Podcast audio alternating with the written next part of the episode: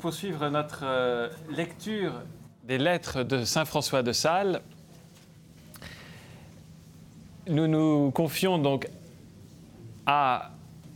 au Père Maxio de Longchamp qui va nous guider dans la correspondance qui est peut-être le joyau parmi toutes les lettres parmi, de Saint François de Sales, parmi toutes les lettres de Saint François de Sales, la correspondance que Saint François a entretenue avec cette jeune veuve rencontrée en 1604 à Dijon, Jeanne Frémiot de Chantal, qui a perdu euh, son mari dans un accident de chasse quelques mois auparavant, ou quelques années.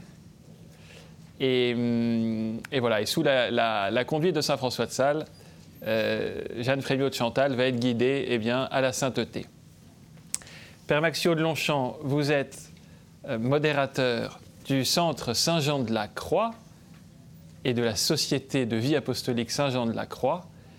Le Centre Saint-Jean de la Croix est un centre de lecture spirituelle et de retraite dans le diocèse de Bourges, en France, dans le département de l'Indre. Modérateur de ce centre, vous êtes surtout euh, lecteur amant, pourrait-on dire, des, auteurs, des textes des auteurs spirituels, vous les lisez infatigablement, vous les traduisez, vous les publiez sous toute, euh, sous toute forme, sous, sous, la forme de petits opuscules ou sous la forme d'éditions plus scientifiques. Et c'est fort de bah, toute cette connaissance du patrimoine littéraire mystique catholique que eh bien, euh, vous allez euh, nous présenter en particulier une lettre de Saint François de Sales à Sainte Jeanne de Chantal.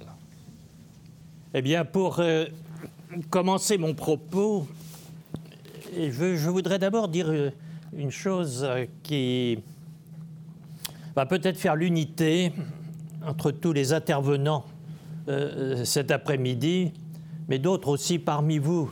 Je vois Père Cacciotti qui est là, je vois nous sommes des, fils spirituels.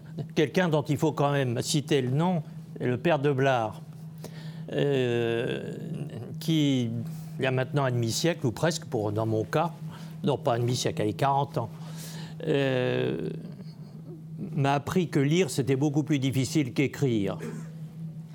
Et qui euh, m'a montré à quel point ça change la vie de lire, pas simplement de regarder une information, mais de se laisser euh, transformer par le texte. Et là, euh, j'ai été très frappé de ce que disait monseigneur Raspanti tout à l'heure. Euh, nous entrons dans une tradition dont nous devenons acteurs et donc transmetteurs lorsque, animés de l'Esprit Saint qui a animer le rédacteur, hein, nous vivons la même aventure spirituelle qui est toujours celle du Verbe qui prend chair, de l'Église qui naît. Et donc, c'est ça l'évangélisation, si on tient vraiment à être évangélisateur, mais aujourd'hui, euh, c'est le mot qui fonctionne. Et je dirais simplement, avant de prendre une, une lettre particulièrement remarquable, euh, je rappellerai, certains d'entre vous ont peut-être vu que euh, nous, ce nous est un peu prétentieux de ma part, mais avec euh, David Laurent, un laïc qui est dans notre association de fidèles, puisque la famille Saint-Jean de la Croix, il y a différents euh, composantes canoniques. durant dix ans, il a mis en français lisible aujourd'hui, je n'ose pas dire moderne, mais en français contemporain, avec tout l'appareil euh, toutes les notes explicatives nécessaires, tant du point de vue historique que du point de vue de la simple compréhension du texte. Donc toute la correspondance entre François de Sales et Jeanne de Chantal. Ça a donné, on l'a édité chez Desclés de Brouwer, euh, un, gros bouquin. Et présentant ce livre, euh, avec lui, nous, sommes allés dans différents endroits où il y avait voilà, un public qui ressemble tout à fait à celui de ce soir. J'ai le souvenir d'une soirée à Rennes, en Bretagne. Euh, David étant breton. Euh, il expliquait, il a dit lorsque j'ai commencé ce travail, je ne savais pas où j'allais. Et je peux vous dire maintenant que je ne suis plus le même chrétien, que ma foi a pris un volume, une densité, une, quelque chose qui, me colle vraiment complètement à, moi-même et à, Jésus-Christ, plus moi-même que moi-même. J'imaginais pas à quel point la lecture spirituelle, euh, ben, c'était en effet euh, euh, cet acte théologal qui fait de moi un, chrétien vivant. Et je ne m'en rendais pas du tout compte, tant que pour moi, bah oui, François de Sales, il y a quelques jolies pages, mais enfin, bon, pourquoi lire François de Sales? Bon, ceci pour vous dire, je dirais, l'importance de cette lecture qui n'est pas par curiosité, mais qui est vraiment, oui, un acte traditionnel au meilleur sens du mot, hein, et qui nous introduit euh, dans la vie même au plus profond de la vie de l'Église.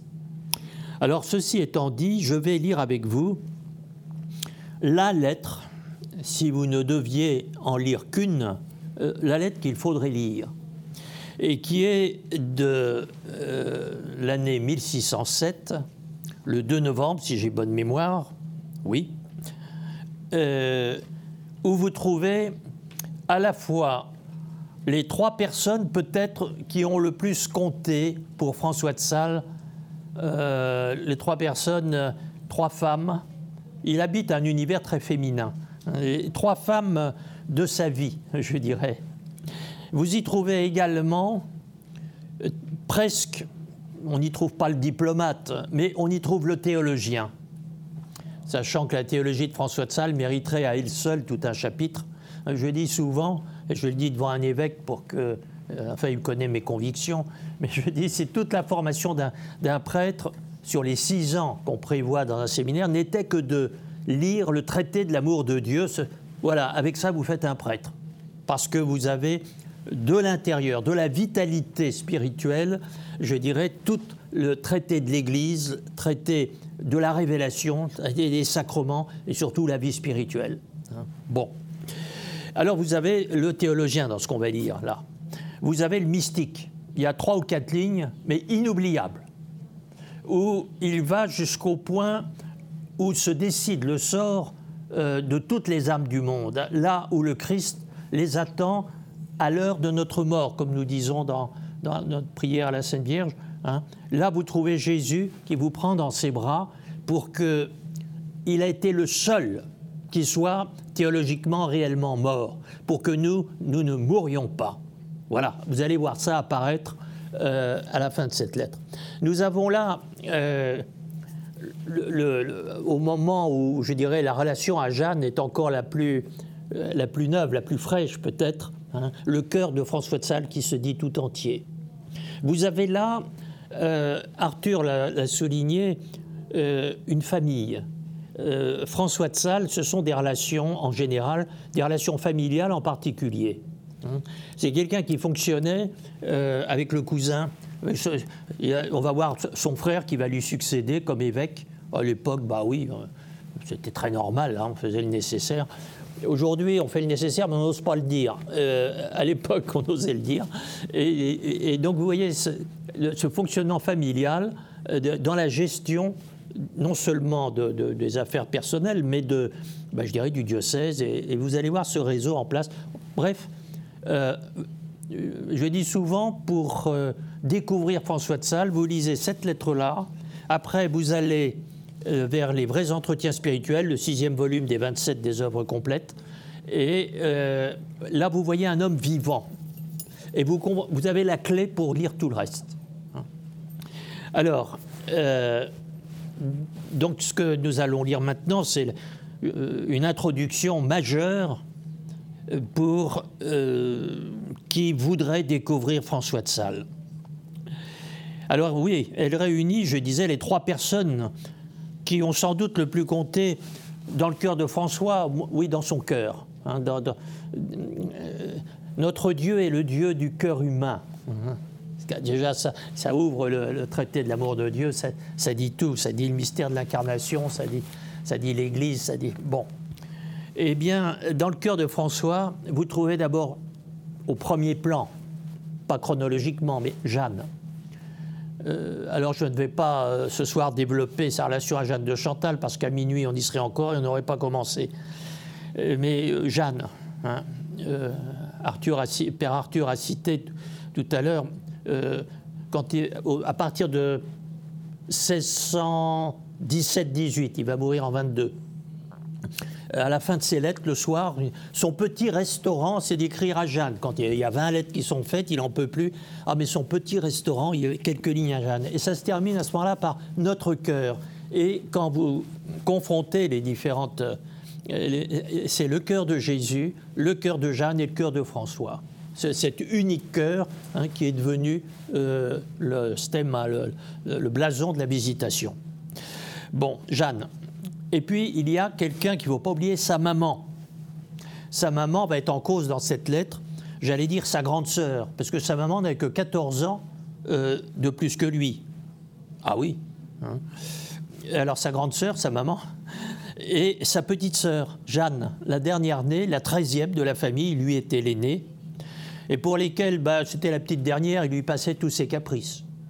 Dans certaines lettres, on voit, c'est très touchant. J'ai mis quelques ducats, ce sera pour acheter des rubans, car il faut qu'une fille soit un petit peu jolie. Voilà.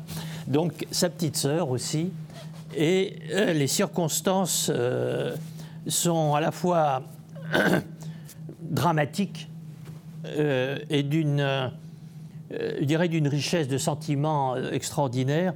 Voilà que sa petite sœur est morte dans les bras de Jeanne. Et le cœur de cette lettre va être pour nous dire comment sa maman, euh, donc, euh, j'allais dire sa grande sœur, hein, a appris la nouvelle et comment toute la famille a réagi à la nouvelle de, du décès quelques semaines avant, car elle est morte à Dijon et il fallait plusieurs semaines pour que la nouvelle parvienne jusqu'à Annecy. Hein. Eh bien, euh, comme il écrit à Jeanne en lui disant Et vous voulez savoir ce que mon cœur, bien sûr, euh, a ressenti. Et c'est là où on va voir le cœur de François, je dirais. Euh, je ne savais pas qu'un évêque pouvait pleurer à ce point-là, dira-t-il. Et en même temps, à quel point, euh, dans cette douleur abominable, il sent une extrême douceur, hein, qui est celle du Christ, qui est en lui plus profond, justement, que, que la mort elle-même. Et que la mort n'est plus la mort depuis que euh, Jésus est venu mourir pour que nous ne mourions pas. Alors on va trouver tout ça dans cette lettre.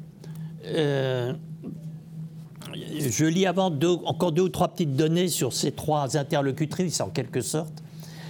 Euh, sa petite sœur, donc, est la treizième de la famille, la neuvième vivante, puisque à l'époque, bon, sur 13, il en reste 9, c'est pas mal. Hein, enfin, c'est les statistiques de l'époque. Et elle est née alors qu'il était déjà prêtre. Hein. elle est née en 1693, il venait d'être prêtre et c'est son premier baptême, sa petite sœur. Alors évidemment, une tendresse particulière euh, liée à, ce baptême, bien sûr. Euh, et euh, elle devait avoir un, un, caractère pas très facile et comme beaucoup de toutes jeunes filles de l'époque, ou même encore presque petite fille, elle avait été placée au monastère, dont une lointaine cousine était l'abbesse, mais on sait un monastère, ouais, on ne faisait pas trop la, la, différence entre un pensionnat de jeunes filles euh, bien élevé, puis vraiment le monastère, mais toujours est-il qu'elle ne s'y plaisait pas. Alors, euh, François, le père était mort euh, depuis longtemps, était, il se comportait en chef de famille, je connais une dame très gentille à Dijon, tu vas voir. Enfin, vous allez voir. Et il euh, confie à Jeanne, sa petite sœur, et euh, il écrit une très jolie chose. Si ma petite sœur est aussi sage que vous le dites, il écrit ça à Jeanne, je lui en sais bon gré. Eh bien, puisqu'elle ne veut pas être religieuse, François dira euh, que les trois quarts d'une vocation, c'est ce que papa a décidé. Bon, mais enfin, papa étant plus là, elle n'a pas envie d'être religieuse. Alors je suis bien d'avis que vous exerciez votre charité envers elle, dit-il à Jeanne, en lui enseignant comment il faut être bonne veuve, puisque quiconque se marie a besoin de cette leçon. Bonne épouse, euh, Sœur Alexandra vous en a parlé tout à l'heure, mais bonne veuve, c'est d'abord ça qui vous attend si vraiment vous voulez vous marier. Et Jeanne étant veuve, euh, ben, vous allez lui apprendre son futur veuvage. Bien. Euh, et ensuite, en annexe, il y a aussi, vous n'oublierez pas de m'envoyer la facture jusqu'à lui faire porter un chaperon de drap, si cela appartient à vos livrées. Hein, il faut qu'elle soit quand même, hein, car, dit-il ailleurs, en fait, c'est pas à propos de sa petite sœur, il faut bien qu'une fille soit un petit peu jolie. Bon, donc c'est vous dire comment sa petite sœur, euh, ben voilà, c'est son, euh, il, s'occupe d'elle avec beaucoup de tendresse. Jeanne maintenant. Alors, au moment de cette lettre de 1607, ils se connaissent depuis trois ans. Et, euh, bon, dès leur première rencontre à Dijon, elle rougissante et lui disant Mais il y en a une là-bas qui. Mais qu'est-ce qui se passe, etc. Bon, eh bien, la première chose qu'il lui écrira Je me sens une suavité extraordinaire de l'amour que je vous porte. Un jeune évêque qui écrit ça à une jeune veuve, il faut oser. Euh, il y a des diocèses à Paris où, à qui des propos beaucoup moins engageants, euh, ça a quand même coûté cher.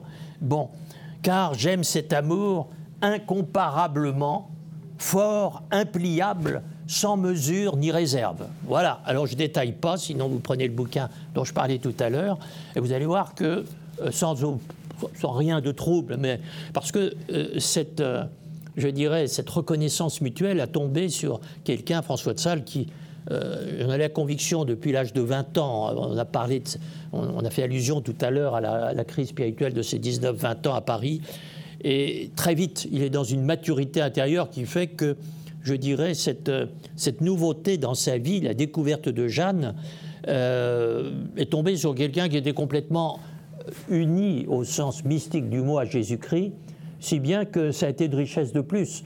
Mais euh, il n'y a rien de si merveilleux que de voir de l'apprentissage de cette relation. Euh, François avait, euh, on, le verra même dans cette une grande tendresse pour sa maman, pour sa petite sœur. Et voilà que débarque une, femme de, 30 et quelques années. il n'avait pas encore expérimenté la chose. Et il va la vivre avec une richesse de sentiments phénoménale et en même temps, je dirais, dans une union à Jésus qui, qui n'a jamais été troublée par, par quoi que ce soit. Bon un amour fort, impliable, sans mesure ni réserve. Et pourtant, amour doux, facile, tout pur, tout tranquille, bref, si je ne me trompe, tout en Dieu. Voilà. Donc, c'est euh, l'événement qui motive la lettre que, je commence maintenant.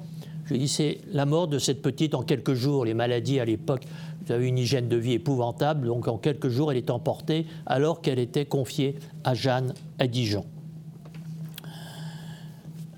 Je commence. Donc nous sommes le 2 novembre 1607 et il a fallu quelques semaines même pour que la nouvelle du décès vienne euh, jusqu'à François et jusqu'à sa famille.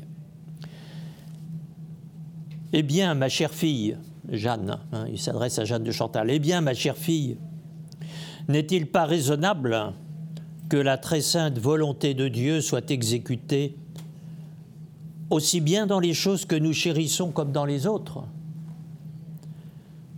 Mais il faut que je me hâte de vous dire que ma bonne mère a bu ce calice avec une constance euh, toute chrétienne. Et sa vertu, de laquelle j'avais toujours bonne opinion, a de beaucoup devancé la mienne, a de beaucoup devancé mon estime.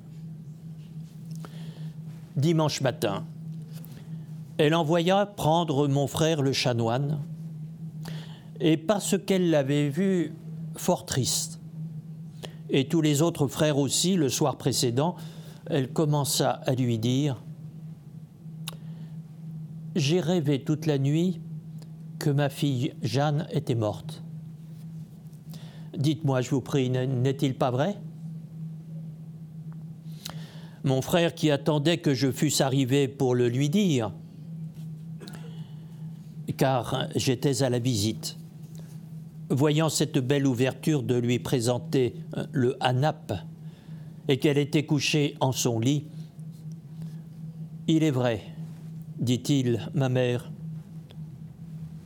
et cela sans plus car il n'eut pas assez de force pour rien ajouter. La volonté de Dieu soit faite, dit ma bonne mère, et elle pleura un espace de temps abondamment. Et puis, appelant sa Nicole, Je veux me lever pour aller prier Dieu en la chapelle pour ma pauvre fille, dit-elle. et tout soudain fit ce qu'elle avait dit. Pas un seul mot d'impatience, pas un seul clin d'œil d'inquiétude. Mille bénédictions à Dieu et mille résignations en son vouloir. Jamais je ne vis une douleur plus tranquille. Tant de larmes que merveilles, mais tout cela par des simples attendrissements de cœur sans aucune sorte de fierté. C'était pourtant son cher enfant. Eh bien, cette mère, ne la dois-je pas bien aimer Deux ou trois choses sur ce premier paragraphe. Euh, dimanche matin, donc c'était le 28 octobre, la lettre ici est quatre jours plus tard, et euh, la petite est morte depuis déjà plusieurs semaines en fait. Et euh, on voit toute la famille, vous voyez la mère de famille, il me cache quelque chose. Eux savent déjà et ils attendent François, qui est encore une fois le père de famille. Hein, pratiquement, il, s'occupe euh, des 12 qui l'ont suivi, ou des, des, des 8 survivants euh, qui l'ont suivi. et mon frère, qui revient à plusieurs reprises, c'est celui qui va lui succéder. C'est le chanoine Jean-François, son futur successeur. Bon. Et euh, ben, il, se rend compte que sa mère se rend compte. Bon.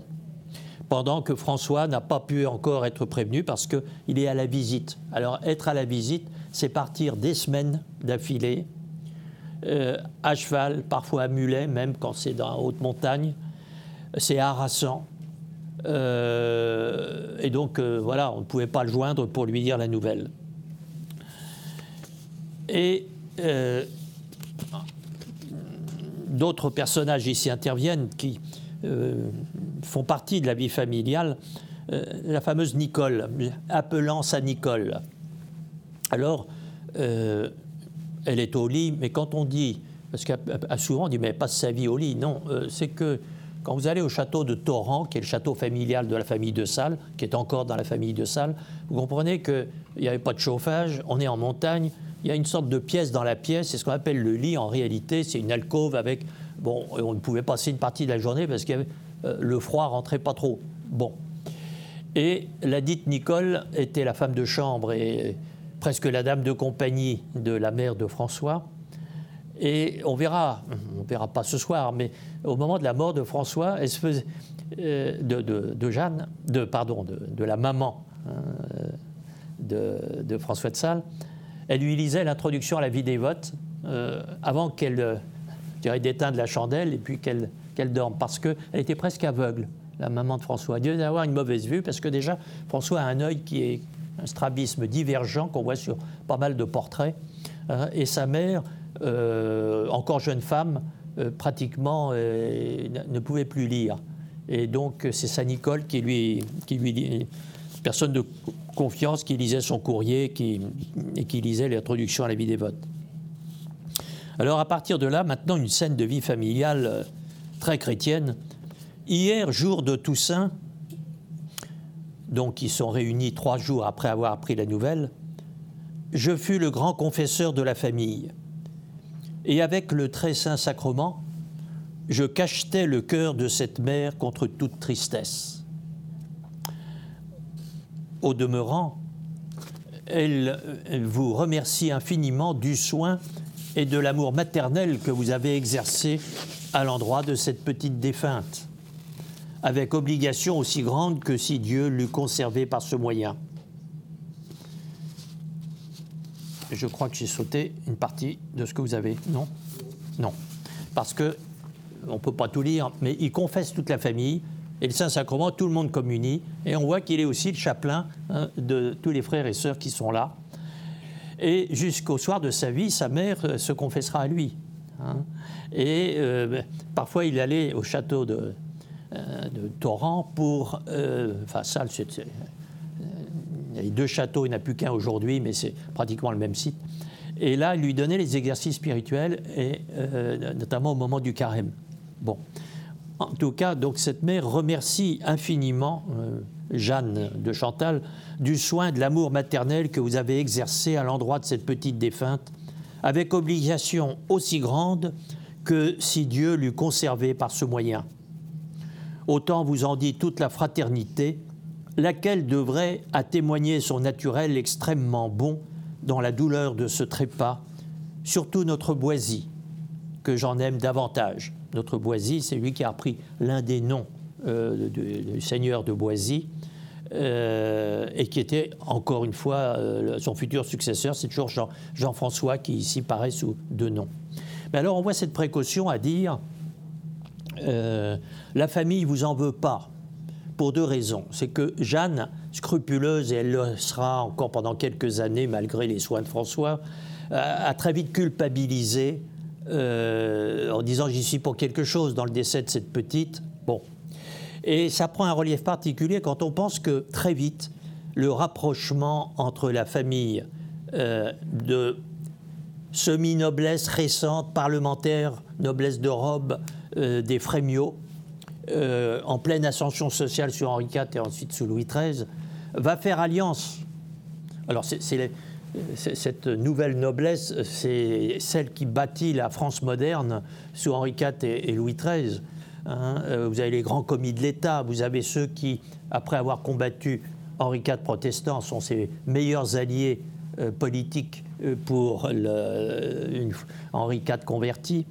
Hein. ce sont même ceux qui, au point de vue religieux, réévangélisent la France. C'est très curieux de voir que ce sont eux qui traduisent les mystiques espagnols, que ce sont... Bon, alors ce milieu-là, euh, ben, je dirais, il lui manque un peu d'ancienneté.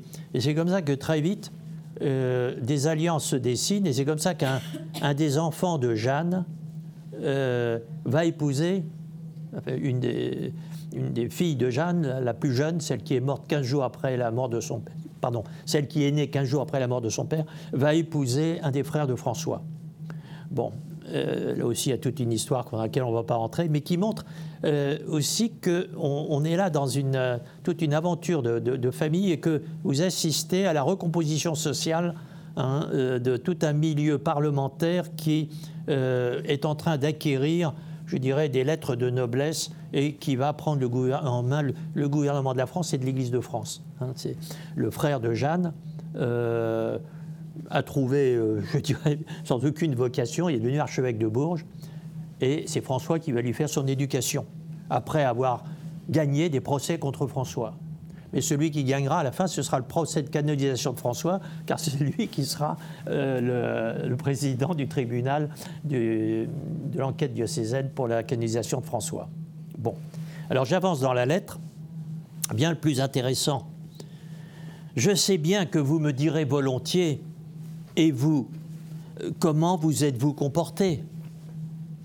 Oui, car vous désirez savoir ce que je fais. Cette complicité entre Jeanne et François, vous voulez tout savoir. Hélas, ma fille, je suis tant homme que rien plus. Mon cœur s'est attendri plus que je n'eusse jamais pensé. Mais la vérité est que le déplaisir de ma mère et le vôtre y ont, y ont beaucoup contribué car j'ai eu peur de votre cœur et de celui de ma mère. Mais quant au reste, ô vive Jésus, je tiendrai toujours le parti de la providence divine. Elle fait tout bien et dispose de toutes choses au mieux. Quel bonheur à cette fille d'avoir été ravie du monde afin que la malice ne pervertisse son esprit et d'être sortie de ce lieu fangeux avant qu'elle s'y fût souillée. On cueille les fraises et les cerises avant les poires bergamotes et les capendus, mais c'est parce que leur saison le requiert. Laissons que Dieu recueille ce qu'il a planté en son verger, il prend tout à saison. Hein? Bon, je ne reviens pas sur la, la beauté de la langue, rien que ça, ça donne envie de le lire, franchement. Bon. Et c'est là, je suis tant homme que rien plus. Là, vous avez tout l'humanisme et cette volonté aussi qui est quand même assez nouvelle dans l'histoire de la spiritualité, je dirais, de, ne jamais, hein, euh, je dirais, euh, jouer Dieu contre l'humanité hein, et l'humanisme.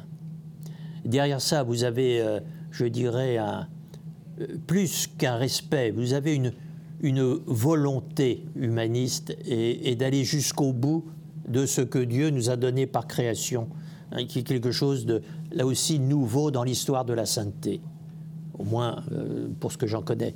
hein. Euh, et euh, vous avez aussi ce que Sœur Alexandra tout à l'heure a, bien montré, hein. Sur ces deux lignes où j'ai eu peur de votre cœur et du cœur de ma mère. Cette capacité à entrer hein, dans la perception, la sensibilité de ceux auxquels il s'adresse. On pourrait écrire tout un, traité, il faudrait que quelqu'un fasse ça, de voir cette perception euh, de l'âme féminine par François de Sales. Euh, le père Arthur a cité tout à l'heure une formule euh, qui revient, euh, notamment de- des sermons du, vendredi saint de François de Sales, hein, sur euh, le cœur de Dieu hein, euh, maternellement paternel. Il dit ça au, moment où il commente Saint Jean donné à la Vierge Marie par le Christ mourant sur la croix. Il dit c'est à ce moment-là que la charité est venue dans le monde, parce qu'un homme ne peut pas aimer comme une femme. Et Dieu lui-même hein, a voulu que son amour vienne par, à nous hein, euh, par le cœur de Marie, parce qu'il y a quelque chose que aucun père euh, ne pourra jamais donner. hein, et que Dieu lui-même avait besoin de la Vierge Marie pour que son amour soit complet. Car son amour paternel est maternellement paternel. hein.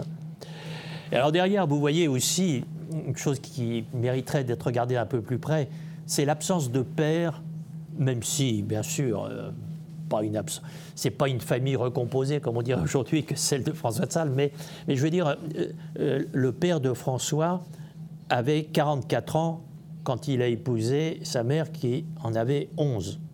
Et ils ont vécu ensemble quand elle a eu 14, euh, 13.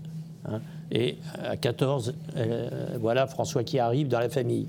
Bon. Et on voit que dans la, jeunesse le, père de François, euh, respecté, admiré, notamment il était bon catholique dans un contexte où il aurait pu facilement être protestant. Euh, le père de François est toujours perçu comme un frein, euh, là où sa mère euh, aura toujours compris avant et donné à François la clé de ces questions existentielles. Hein, euh, la grande crise euh, de 1587, quand il a 19-20 ans, à Paris, euh, face à tous les théologiens, à ce moment-là, en fait, ceux qui arrivaient de Louvain et qui, étaient des disciples de Baius et qui lui enseignent un salut désespérant, et qui se voit damné, ça il dit c'est pas bien grave, mais ce qui serait grave, ce serait d'être séparé de Jésus. Bon. Euh, et en fait, quand on voit son argumentaire, il dit à peu près ceci ce que raconte le prof de théologie, c'est pas ce que me disait maman. Or, maman, elle a toujours raison. Bon, en gros, c'est ça. Le salésianisme est né sur les genoux de sa maman. hein. et quand je conduis des lectures de François de Sales à, euh, Annecy, et qu'on va à, à Torrent, qui est à 20 km d'Annecy, et où il y avait donc où il y a le château familial, et là où il a été baptisé, dans l'église familiale, euh, l'église paroissiale, je lis toujours dans le procès de canonisation ce que dit euh, sa nourrice, Pétremande Lombard. Pétremande, voilà un prénom euh, à retenir. Et il dit sa maman, alors pensez une jeune fille de 14 ans, hein, l'amenait là, le prenait sur ses genoux, réunissait ses petites mains, lui apprenait euh, ses prières. Alors, euh, petit, il ne savait pas, mais vous voyez, euh, cette toute jeune fille qui apprend, elle ne sait peut-être pas qu'elle a un docteur de l'Église sur ses genoux, hein, et lui apprend ses prières. Et on voit que François, dans les moments décisifs de sa vie, se rattache à ça, hein, à ce Dieu maternellement paternel. Et dit c'est lui qui a raison. Et les profs de théologie, ça ne peut pas aller. hein. Et on dit d'ailleurs, tout à l'heure, on a mentionné l'examen de passage à l'épiscopat devant Clément VIII quand son voyage à Rome est 1601-1602. En réalité, c'est lui, semble-t-il, qui est dit au pape écoutez, les querelles sur le mérite, hein, bayanisme, ensuite euh, calvinisme d'abord, bayanisme, euh, jansénisme ensuite. Il dit c'est des querelles d'intellectuels, ça n'a rien à voir avec la foi catholique. Et on dit que c'est à la suite de ça que Clément VIII a interdit qu'on en parle dans les facultés de théologie. Voilà. pour l'instant, taisez-vous, les théologiens. Et on dit que c'est François de Sales qui lui aurait suggéré cette mesure disciplinaire. dit parce que discuter pour savoir les rapports entre la liberté humaine, la grâce de Dieu, c'est pas possible parce que c'est pas comme ça que ça se passe. Hein. Euh, et il anticipe euh, là, euh, bah, la, vraie réponse qui sera celle de Bergson, la liberté n'est pas un concept, c'est une expérience, c'est une donnée immédiate de la conscience. Bon, alors je continue quand même la lettre parce que sinon, dans 10 minutes, qu'est-ce que je dis? Oh là là je, 10 minutes. Hein, mais de toute façon, vous aurez qu'à acheter le livre et puis voilà. Hein. vous pouvez penser, ma chère fille, combien j'aimais cordialement cette petite fille. Je l'avais engendrée à son sauveur, car je l'avais baptisée de ma propre main il y a environ 14 ans. Ce fut la première créature sur laquelle j'exerçais mon ordre de sacerdoce. J'étais son père spirituel et je me promettais bien d'en faire un jour quelque chose de bon, ce qui me la rendait fort chère. Mais je dis la vérité, c'est qu'elle était vôtre. Vous voyez, même dans une circonstance comme ça, et verrait ça dans toutes ces lettres, il ne perd pas une occasion de dire à Jeanne, avec vous, c'est pas pareil. Hein. et là, cette petite, je sais que je l'aimais, mais peut-être que je l'aimais parce qu'elle était vôtre. Hein. Et tout de suite, il se reprend. Et là, vous voyez euh, déjà euh, ce qui va se développer un peu plus loin, mais vous sentez l'homme uni à Dieu d'une façon exceptionnelle. Mais néanmoins, ma chère fille, au milieu de mon cœur de chair qui a tant ressenti cette mort, j'aperçois fort sensiblement une certaine suavité, tranquillité, un certain doux repos de mon esprit en la providence divine, qui répand en mon âme un grand contentement en ses déplaisirs. Aussi, vous voulez faire sinon lire ça dix fois en disant c'est génial. Hein. alors des plaisirs, euh, plaisirs, des plaisirs à l'époque. Alors le, français euh, a été, s'est dévalué comme toujours. Hein. Alors aujourd'hui des plaisirs, ouais, pour la mort de sa sœur, c'est pas beaucoup. Euh, non, quand il dit déplaisir de sa mère, c'est un mot très fort à l'époque. Hein. Et donc, euh, un certain doux repos de mon esprit en la providence divine qui répand en mon âme un grand contentement en ses déplaisirs. Or bien, voilà mes mouvements représentés comme je le puis. Bon. Et maintenant, il passe à une petite leçon, pas de morale, mais euh, Jeanne la scrupuleuse, tout de suite a proposé un de ses enfants, parce que, je dire, on est dans le contexte de négociation familiale. Et c'est vrai que ça va aboutir au mariage, à un mariage entre les deux familles. Mais déjà, elle voulait se sacrifier, dire mais même si un de mes enfants doit mourir, quelque chose, mais c'était voilà, ce drame s'est passé chez moi. Peut-être que j'ai pas fait ce qu'il fallait. Alors pendant quelques années, la, grosse tâche de direction spirituelle de François va être de, calmer les scrupules de Jeanne, hein, dû à un premier, un premier directeur catastrophique, euh, bon, mais qui a disparu, on ne sait même pas exactement qui c'est, peu importe. Alors euh, ça, euh, je ne vais pas le lire maintenant, parce que je vais directement là où il faut quand même qu'on perçoive François de Sales dans sa grandeur. Jusqu'ici, on l'a vu dans sa grandeur, mais pas dans son immensité. Là, on va le voir dans son immensité où euh, il va euh, voir Jésus qui l'attend dans cette épreuve, euh, Jésus mourant sur la croix. Alors, c'est, je ne sais pas où serait dans vos textes là, hélas ma fille, à dire la vérité. Hein, vous allez un peu plus bas là, vous sautez un ou deux paragraphes. Hélas ma fille, à dire la vérité, cette leçon est haute mais aussi Dieu pour qui nous l'apprenons est le Très-Haut. Cette leçon d'apprendre à accepter la volonté de Dieu, y compris quand ça ne nous plaît pas du tout. Bon, cette leçon est haute, mais c'est la leçon du très haut. Allez, vous avez, ma fille, quatre enfants. Vous avez un père, un beau-père, un si cher frère, et puis encore un père spirituel. Euh, c'est le seul auquel est tiède, hein, parce que son père, euh, Alzheimer, son beau-père, une catastrophe, son si cher frère, l'archevêque de Bourges, insupportable, mais enfin vous avez un père spirituel, ah oui, ça, celui-là, ça va. Tout cela vous est fort cher, et c'est à juste titre, car Dieu le veut. Eh bien, si Dieu vous ravissait tout cela, n'auriez-vous pas encore assez d'avoir Dieu? N'est-ce pas tout, à votre avis? Quand nous n'aurions que Dieu, ne serait-ce pas beaucoup?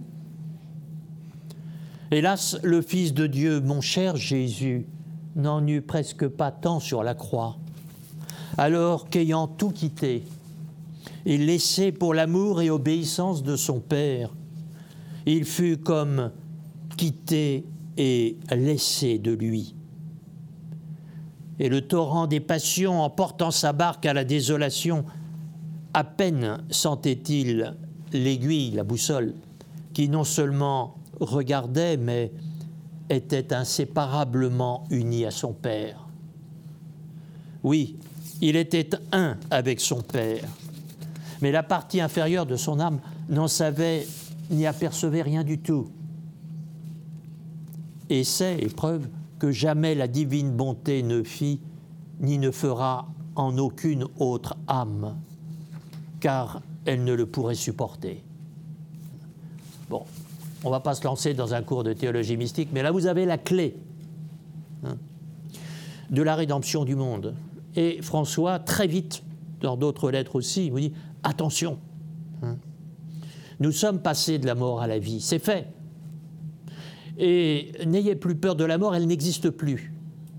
Car le seul, en fait, bon, la mort essentiellement n'existe pas, c'est rien du tout la mort. C'est ça qui nous fait si peur. Le seul qui est regardé en face, c'est Jésus-Christ. Hein. et c'est là où vous dites, et ça, euh, aucun d'entre nous n'aurait pu le supporter. Mais pour son propre Fils, Dieu l'a voulu, pour que nous, hein, quand nous devons affronter la mort, la nôtre, celle de notre petite sœur, hein, on voit que Jésus est là. Et qu'à ce moment-là, nous avons tout. Et donc, euh, c'est le dernier mot de François de Sales. Alors, vu l'heure, ce sera aussi mon dernier mot. Hein, vous verrez le reste de cette lettre. Mais je voudrais simplement que ça vous donne euh, l'envie, le goût, le désir de vous jeter à corps perdu dans cette correspondance et, et au-delà dans toute l'œuvre de François de Sales. Et puis au-delà de tous ceux qui, François de Sales, c'est un des nombreux auteurs que dans la famille Saint-Jean de la Croix nous aimons bien. Hein. Il y en a tellement, tellement qui, qui nous disent ce que tout à l'heure euh, Monseigneur Raspanti nous disait, en fait, c'est la vie de l'Église. C'est là qu'on évangélise, c'est là qu'on devient chrétien. Hein. Et euh, hier, j'avais quelques mots à dire sur Saint François de Sales à Terny, pas très loin d'ici. Hein. Et, je rappelais que François de Sales au dire de ses amis, notamment de, ses amis évêques, Monseigneur Camus disait que toute réforme dans l'Église commence par la lecture spirituelle. Eh bien, je vous souhaite cette réforme et je vous remercie de votre attention.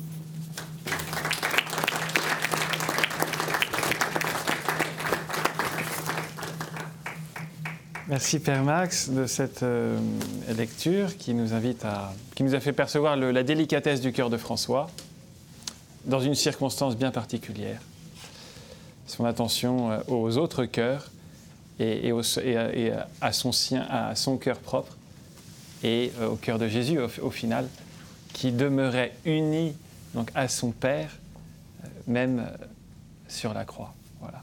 Alors qu'il, selon la partie sensible de son âme, hein, il, ne, percevait rien, Jésus, à ce moment-là. Mais en même temps, ce cœur, oui, la boussole était bien vers le Père. Et voilà, donc c'est ce que nous montre Saint François, euh, lui qui est docteur du cœur humain vraiment, puisqu'il est aussi docteur de l'amour de Dieu qui est, selon la formule salésienne, le Dieu du cœur humain. Merci beaucoup, Sœur Alexandra. Merci, Monseigneur Aspanti. Merci, Père Maxio Blanchamp, de vos lectures de Saint François de Sales. Merci de nous avoir donné envie de lire Saint François de Sales et pourquoi pas de travailler Saint François de Sales nous-mêmes pour l'aimer et en aimant Saint François de Sales et ce cœur si précieux, aimer Jésus-Christ tout simplement.